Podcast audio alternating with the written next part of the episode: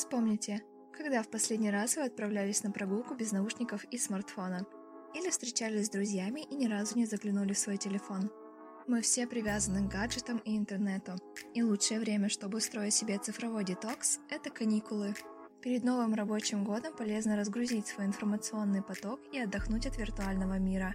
Особенно временная цифровая изоляция пойдет на пользу тем, кто работает в digital-сфере. В этом выпуске мы расскажем о том, как правильно расслабиться в отсутствии соцсетей и мессенджеров.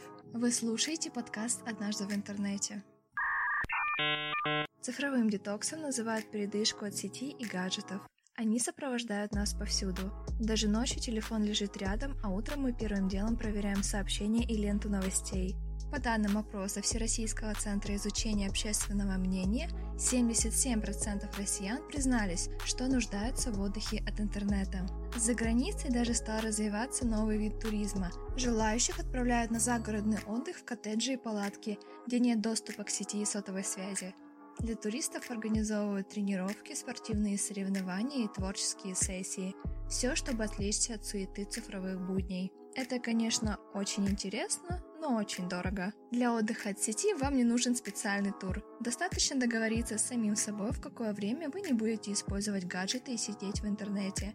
Кстати, у нас в Интерсвязи есть маленькая традиция. Каждый год сотрудники добровольно проводят день без интернета, чтобы сделать то, что давно хотели. А в 2018 году мы превратили эту традицию во флешмоб для всех желающих. Посты с результатами флешмоба вы можете найти в соцсетях под хэштегом «Выкл интернет».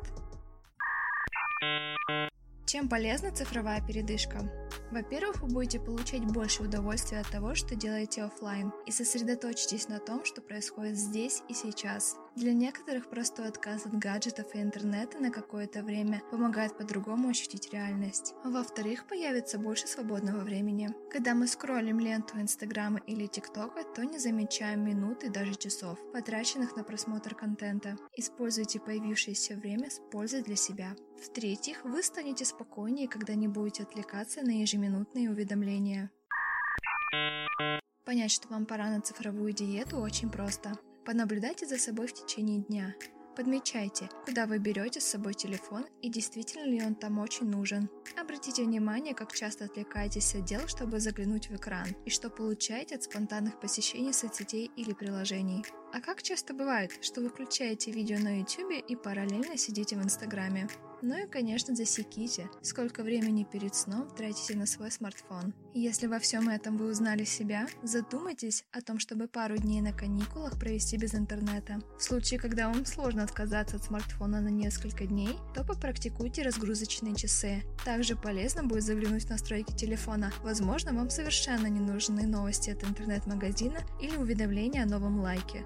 Зачистка оповещений поможет реже хвататься за телефон. И не забудьте предупредить родных и друзей, что временно недоступны, чтобы они вас не потеряли. Гаджеты и интернет – это здорово, только во всем нужно знать меру. Признаемся, нам тоже тяжело отказаться от возможностей цифровой эпохи, но это дело привычки. В любом случае, разгрузочные часы – это несложно и полезно.